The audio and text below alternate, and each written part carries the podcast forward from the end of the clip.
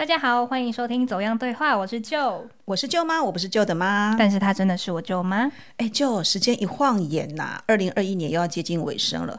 我们年纪大的人呢，总是觉得时间过得很快啊。你们年轻人有这种感觉吗？多多少少会有，但我觉得可能是因为像我大三、大四嘛，然后突然间有那个要毕业的压力，所以就突然觉得，啊，怎么办？这时间过得太快了吧。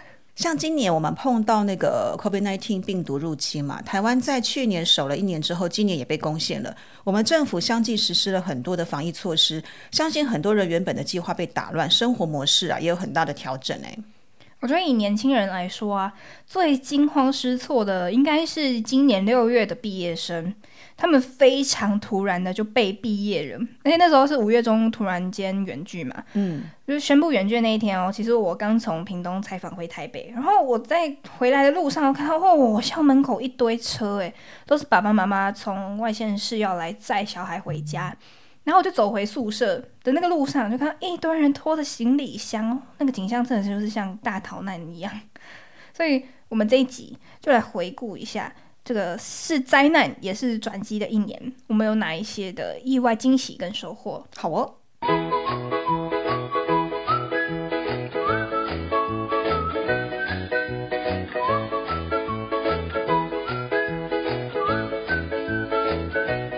就我有个习惯啊，就是在每年年初一月份的时候，就会给自己写一封信，感恩过去一年的平安，也写下新一年要完成或者是保持的事情。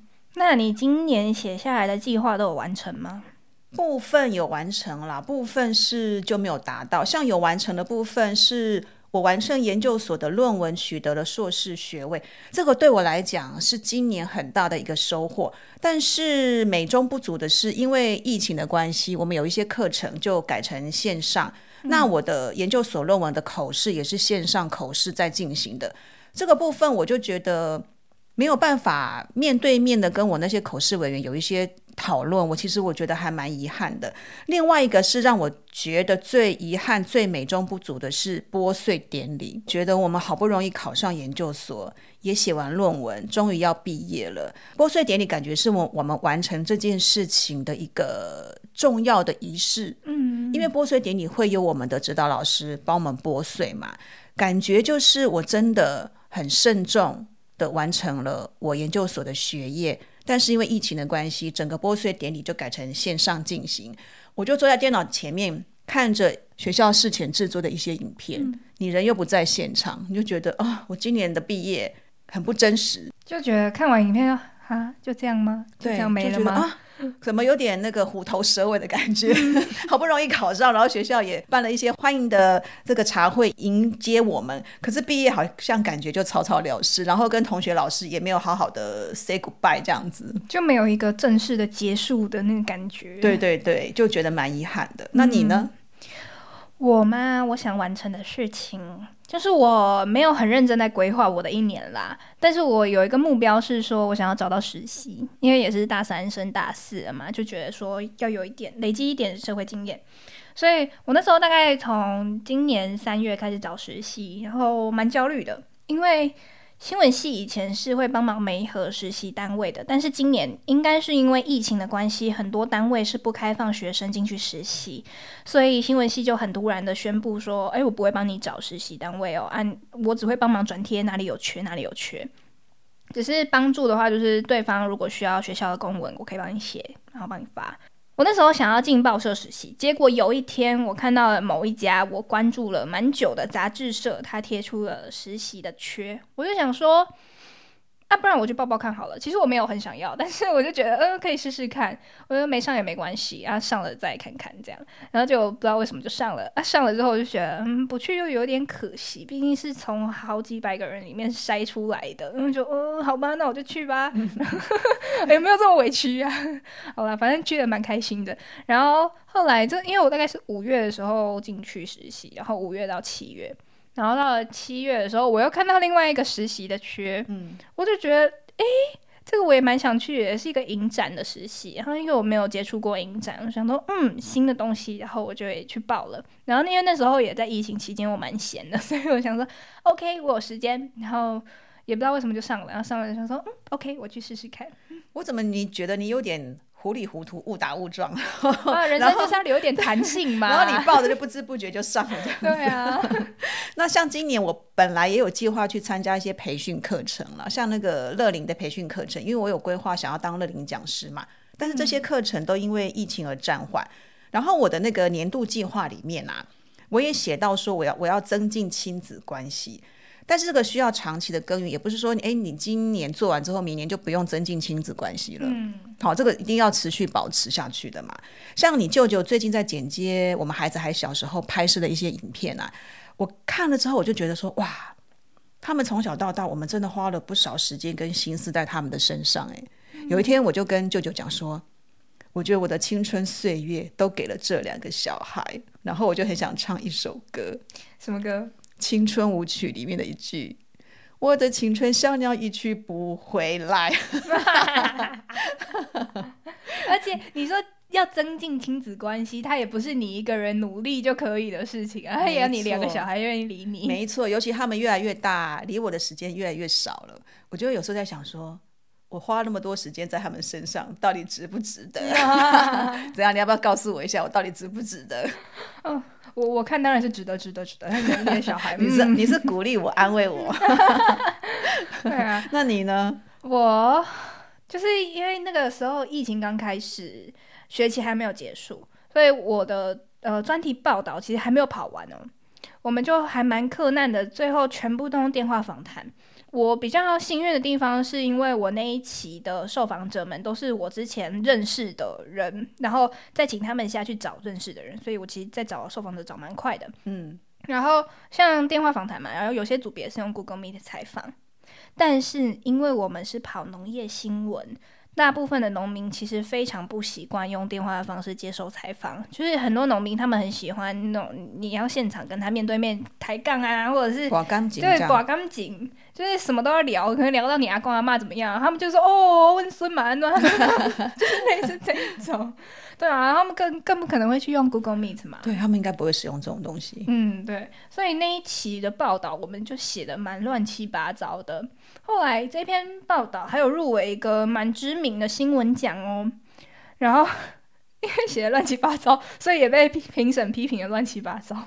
哎，你们写的乱七八糟，怎么还会入围啊？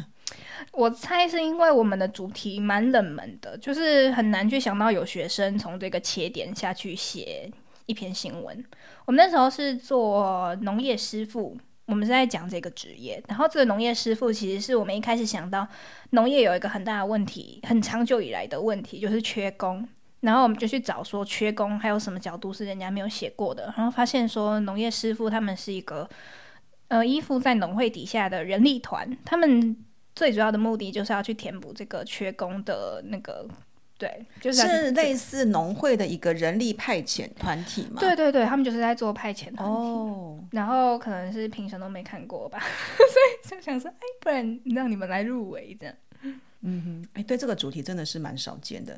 那这个疫情啊，其实让我在工作上面也有蛮大的调整。像我们就是分流办公嘛，嗯，我们就把全部的同仁分成两大组。那一功能分成两大组，万一。因为那时候疫情很严重啊，就想说，万一有同仁被感染的话，可能这一组的人全部不能来上班，至少还有一组备用。对，那你不能影响到节目或是新闻的一些播出嘛？你一定要做这样的一个工作分流。像我呃，主要是做医疗方面的节目，在那个时间，我们也去采访了蛮多照顾呃新冠肺炎的患者的那些医护人员。嗯，其实，在第一线，你就会可以看到他们真的蛮辛苦的。我就举个例子。像我采访的有一群护理师，其实他们都已经是妈妈了，他们的小孩都还蛮小的，大概都是呃，可能还没念书，或者是就是念幼稚园，甚至是小学的低年级这样子，年纪很轻的孩子。他们本来的这个病房其实是在照顾一些脑中风、慢性病的这些患者，可是因为那时候确诊的呃个案一下子暴增嘛，那时候我们听那个。每年每天那个记者会都是哎几百个人感染几百个人感染，所以其实医院他必须要赶快清掉一些病房去收治这些确诊的患者。嗯，那这群护理师他们原本是在照顾慢性病的，医院其实也没有强制他们说哎你们这个病房我们要改成呃新冠肺炎的专职病房了，你们一定要留下来照顾这些病人。没有，其实是让他们有选择的。可是这些护理师他们二话不说就说我愿意来照顾这些病人。嗯，那他们有些人就有跟家人讲，那家人通常会有两种反应，一种反应就说：“哎，不准去，太危险了。”但是护理师就说：“不行，我一定要去，因为他觉得那是他们的天职。”那有的家人是说：“哦，我知道你是护理师，这时候真的这些病人非常需要你，所以我们很支持你去做这样的工作，家里面的事情你都不用担心，但是你要好好照顾自己。”这是有告知家人的，但是有很多人他们是没有告知家人，就直接去做了，怕被反对，对，因为他们知道家人会担心他们，就真的很危险、啊，对在第一线。没错。那这一群妈妈护理师呢，他们都搬到医院的宿舍去住。刚开始的第一个礼拜，他们都不敢跟家人联络，为什么？他们担心打电话回去跟小孩讲到话的时候，他们会克制不住自己的情绪，然后会流眼泪。所以他们第一个礼拜都不敢打电话回去给家人。一个礼拜过后啊，他们觉得哎，出来那么久了都没跟家人联络也不好，那他们就相约在会议室里面等下了班交完班之后，他们在会议室里面打电话回家。你说一群人就坐在会议室里面，然后可以打电话，对，为什么你们要六七个人在会议室里面？你们不是下班了吗？那你就回到宿舍里面去打电话就好了。嗯，他们是说，因为跟小孩子或跟家人讲话的时候，一定会想哭，他们怕自己哭，所以他们就相约一起在会议室里面一起打电话。那总不好在别人面前流露情绪嘛。嗯，所以呢，大家一起相约打电话，就可以克制自己的情绪，控制自己的情绪。他们都这样盯住，然后因为怕同事说啊，他怎么在哭啊，他怎么在哭，就用这种方式打电话回家。你就互相督促说不可以太真情流露。对，可是你知道我在跟他们采访啊，他们讲到这一段的时候，都是流着眼泪来告诉我，他们里面其实有很多的舍不得啦，舍不得家人。那孩子一一定会问他们说：“妈妈，你什么时候要回来？”护理师就说：“呃，因为现在有很多的病毒怪兽在外面啊，嗯，那妈妈一定要把这些怪兽都打完之后，妈妈就会回家了。”哇，这个小孩子就也蛮贴心，他就跟妈妈说：“妈妈，你要加油哦，我们都会等你回来。”嗯，三四岁的小孩，听着真的很让人这样我我我边采访的时候边看那个护理师边哭，连我自己都觉得哦，我好舍不得、哦。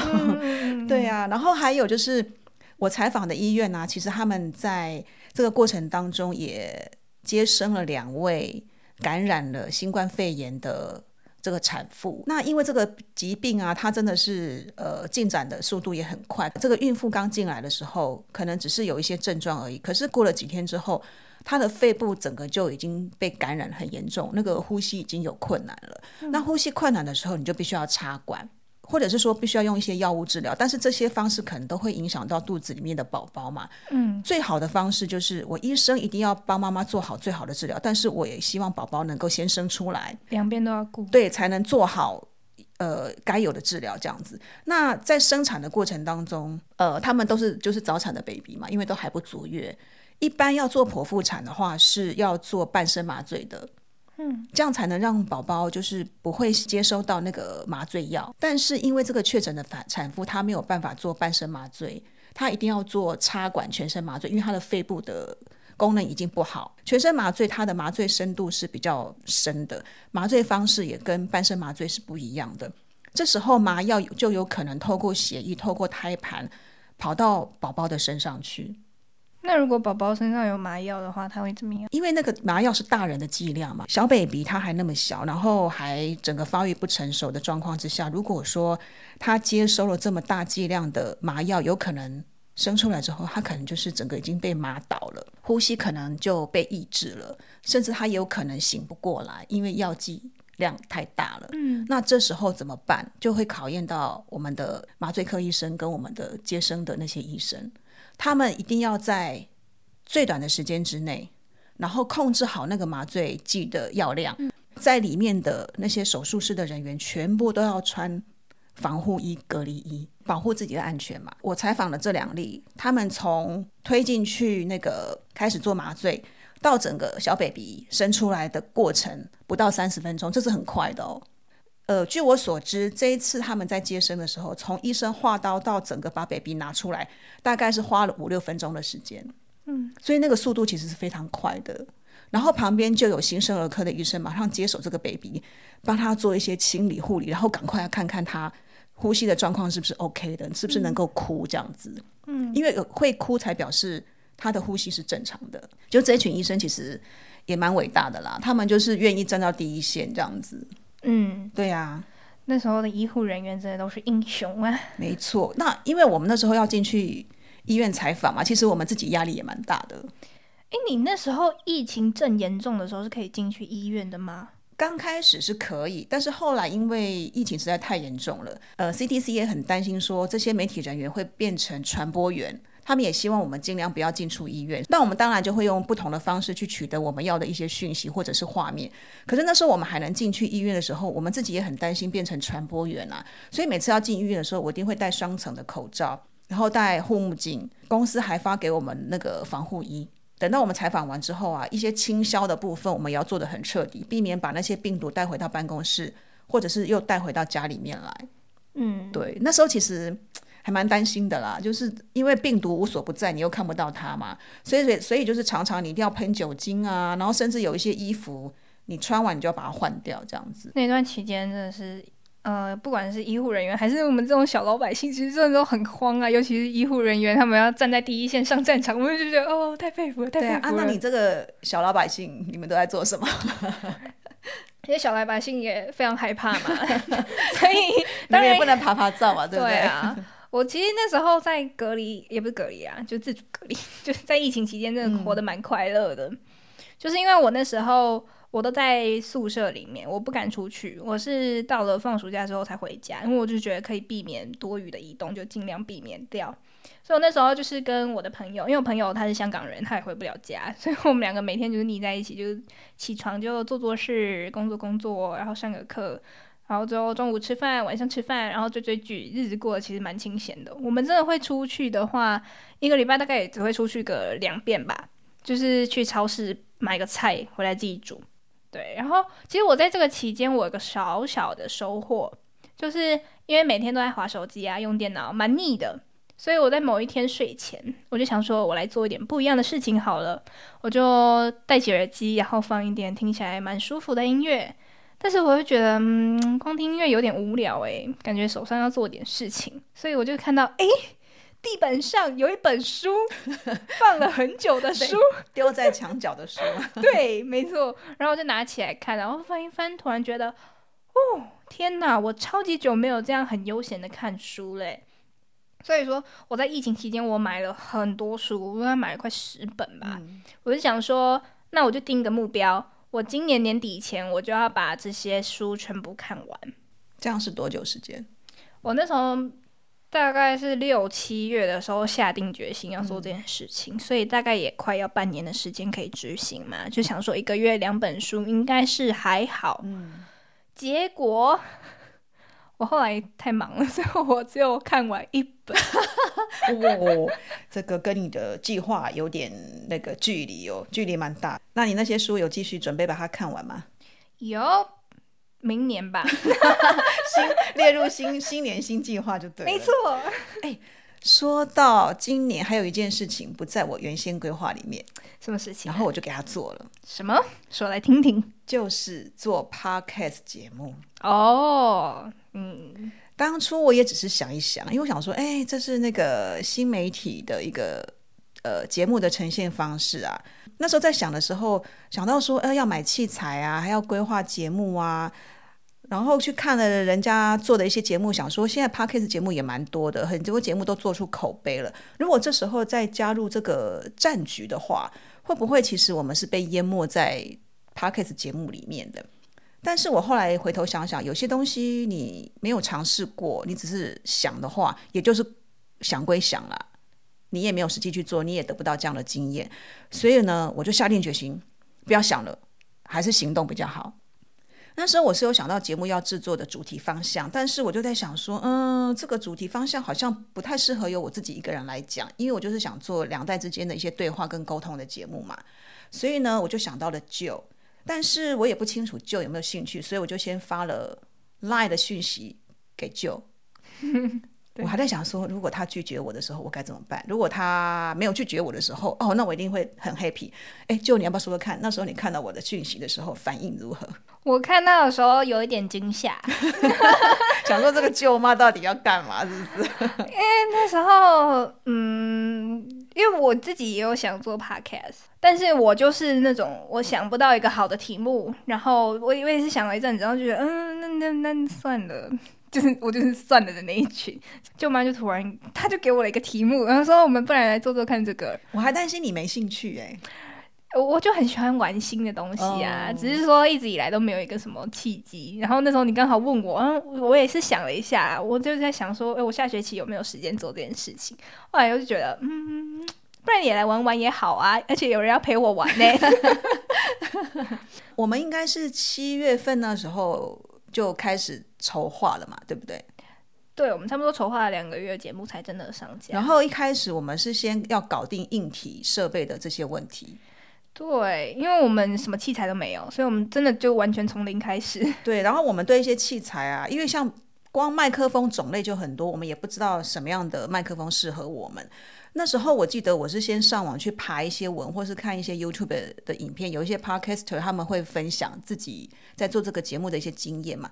我就把不同的器材或是设备有哪些品牌啊，价位怎么样，我都先把它抄下来。我就记得我们有一利用了一天，然后我们也是上网再去找一些相关的资料，我们就一一把那个设备或是器材该用到什么品牌，用什么样的线什么，我们就把它确定下来了。对，我们就是上网去听每一个麦克风的音质怎么样，然后我们就哎这个删掉，然后就好，那就这个吧。然后还需要什么呃什么脚架啊，或是对对对，有的没的，然后全部都确定，然后结果舅妈很快就下单了。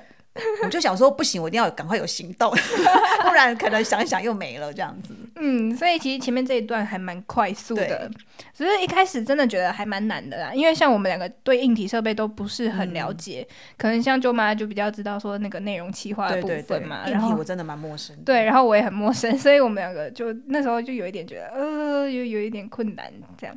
所以到后来是真的，他下定完，然后看到东西才觉得，哦，其实也没这么难吧？就觉得，哎，我们真的要做了耶！对啊，我们好像还找了一个一天来试音，看看这些器材设备组起来长什么样子，然后该怎么玩，怎么怎么设定这样子。嗯，所以前面花了蛮多时间在摸索的。我们九月节目开始上架嘛，到现在我们也做了三个多月了，你有什么感想？还是觉得有点困难，因为像前面我们比较就是硬体设备什么东西都搞定了之后，我们要来讨论内容的嘛。但是内容的话，因为我们两个各自有想法，然后就还要花一点时间对一下，说彼此的想法大概是怎么样。然后到节目真的开播的时候，又发现哎，好像不知道观众的反应怎么样，所以我们也还是每一集都回来检讨，说这一集可能哪一个地方不太好，或者是我们下一次可以试试看什么新的方式。对，要谈什么主题，其实我们都会挣扎讨论蛮久的，因为要两个世代对话嘛。那我们那个节目播了三个多月啊，我们会看到一些后台的数据嘛？对，我们每周都会去看一下。对，我就发现啊，我有我看到那个收听观众的所在地，我还看了还蛮 surprise 的。对，我们居然是。国际性节目哎，是我们我们有来自各国的 听众，对我们有新加坡的听众，还有美国的听众哎，天啊，我有朋友在这个地方吗？我我们还互相问了一下，说哎，你有朋友住在新加坡吗？没有啊，嗯嗯，对，没什么影响。后来出现了美国的听众的时候，我们就想说，哎，我们好像也有一些同学或朋友住美国，但是好像不住在那些州或是那些城市。或是觉得我跟他的交情可能没有好到他会来听我的 podcast，而且他们是几乎每一集都来听哦。对啊，所以那时候舅妈舅妈还会每个礼拜就截图说，哎，不然就是传讯息来跟我说，哎，这个这个礼拜美国的听众又来了。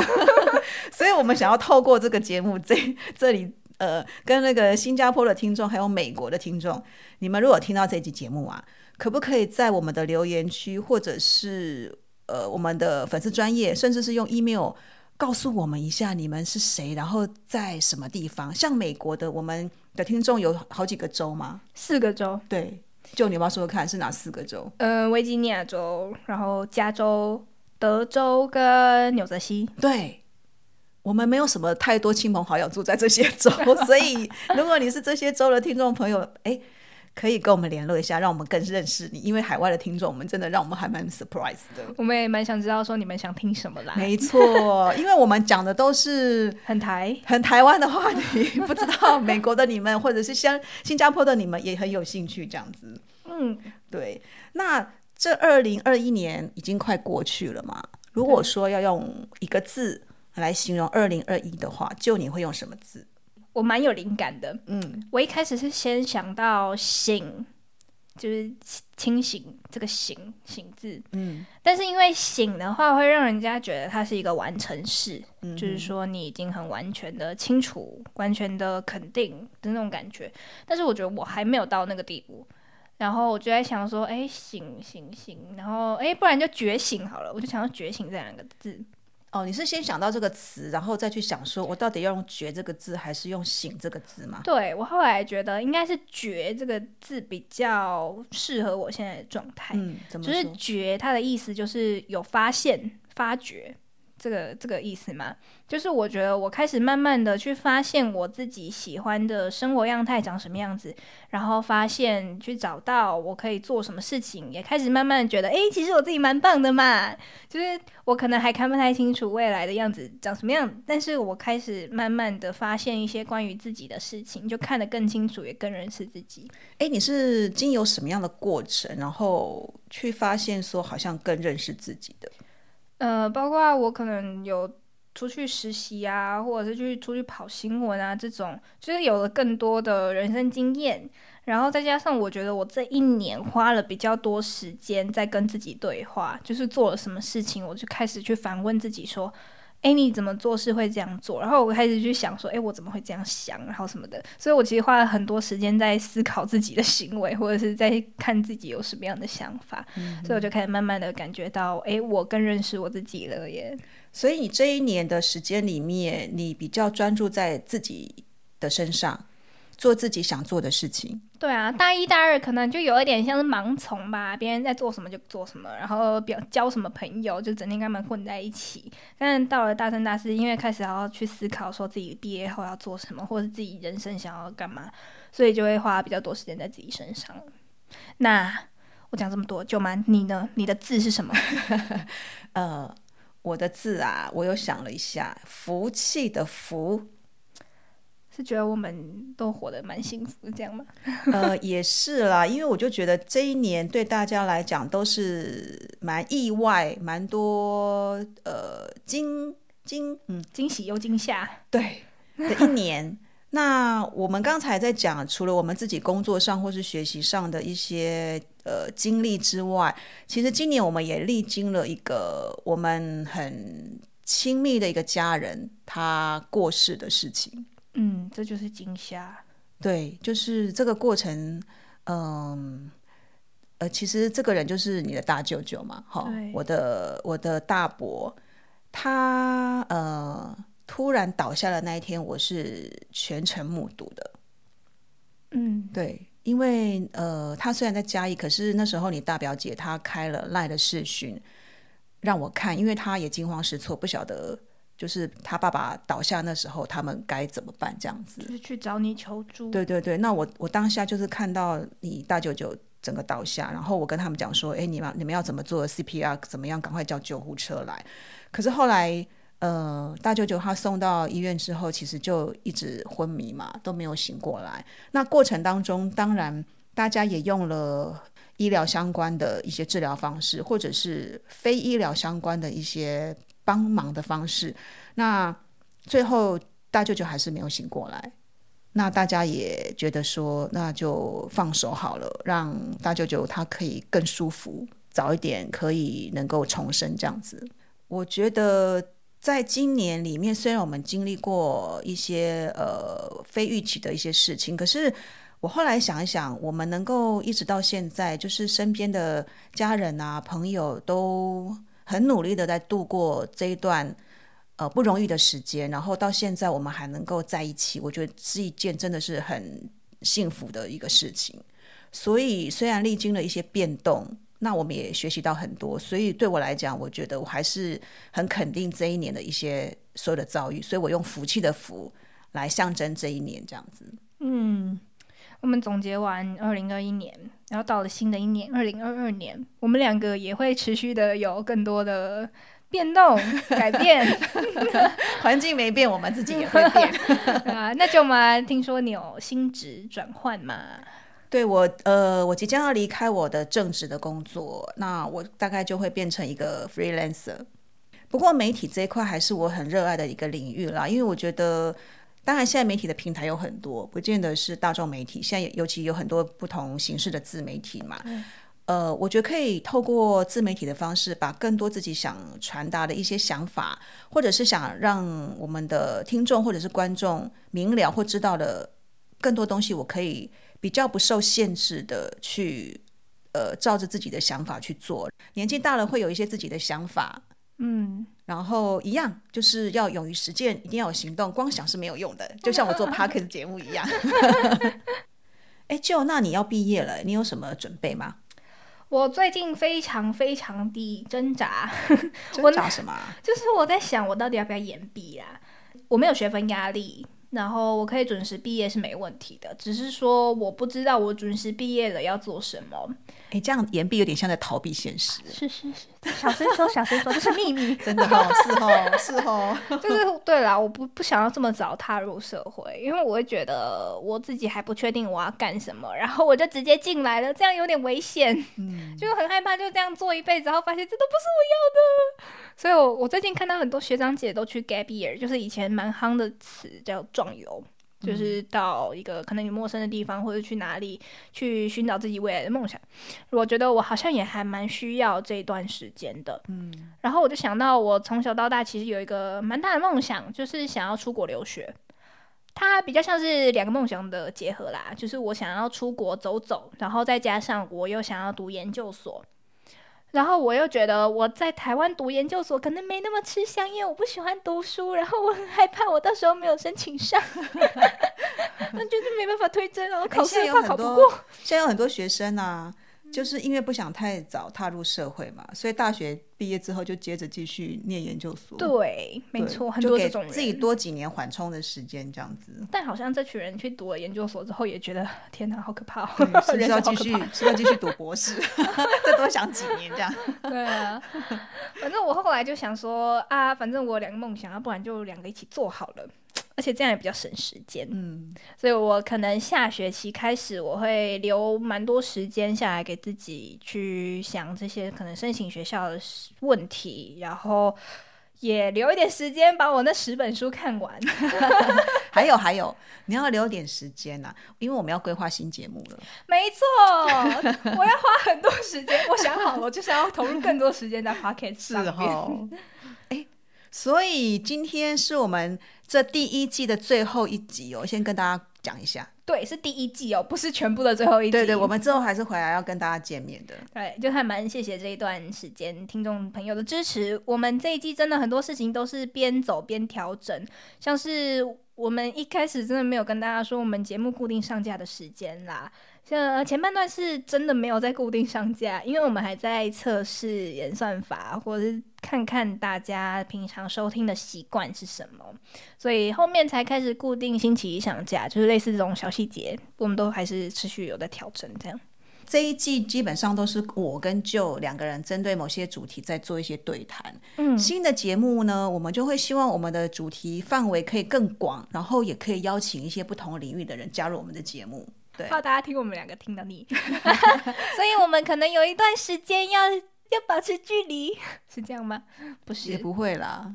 哎，我们还有个单元叫做那个走样短波啊，主主要的主题我们可能会过一阵子才会有新的节目出来，但是我们不知道大家有没有发现，我们之前突然穿插了一个走样短波，是一个小小的十分钟的小节目，对。